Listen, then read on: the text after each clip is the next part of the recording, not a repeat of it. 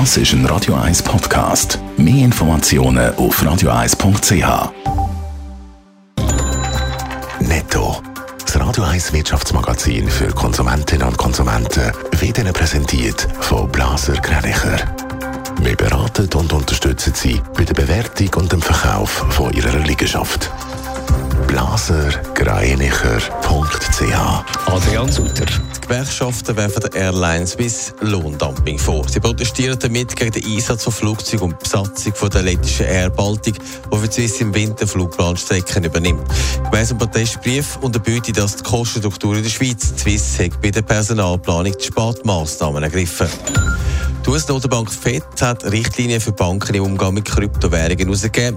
Es ist eine Aufgabe von jeder Bank zu prüfen, ob die geplanten Transaktionen geltende Gesetze enthalten. Zudem müssen Banken künftig das FED informieren, wenn sie Geschäfte mit Kryptowährungen aufnehmen. Die American Airlines setzt als zweite Fluggesellschaft in den USA auf eine Flotte von Überschallflugzeugen. Die Airline hat sich 20 Maschinen vom Flugzeugbauer Boom gesichert. In diesen Jets fliegt man innerhalb von fünf Stunden von Miami auf London. Die Energiepreise die steigen auf Firmen, die ihren Strom auf einen freien Markt beziehen. Die bekommen gerade jetzt eine Offerte über vom EWZ, Adrian Sutter, und die hat es in sich. Ende August hat das EW Zürich ihre Strompreise für nächstes Jahr bekannt gegeben. Bis jetzt ist das einmal nicht sehr prickelnd gewesen. Sie sind stabil geblieben oder gesunken.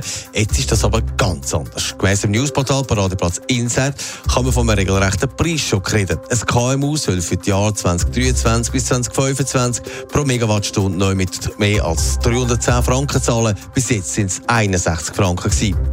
Die Verfünffachung vom Preis ist ziemlich genau die Steigerung vom Grosshandelsstrompreis in der Eurozone. Das heißt kein Wochenpreis, sondern Tatsache. Was heisst das jetzt für die Privaten? Muss man da auch mit enormen Strompreisen rechnen? Da gibt es EWZ Entwarnung. Es sagen nur Grosskunden, die solche Preiserhöhungen haben, weil sie können sich ihren Stromanbieter auf dem freien Markt aussuchen und das können Private nicht. Für Private und auch Firmen, die sich nicht für die Marktoption entschieden haben, werden der Strompreis nur marginal steigen, heisst beim EWZ laut dem Tagesanzeiger. Netto. Das Radio 1 Wirtschaftsmagazin für Konsumentinnen und Konsumenten.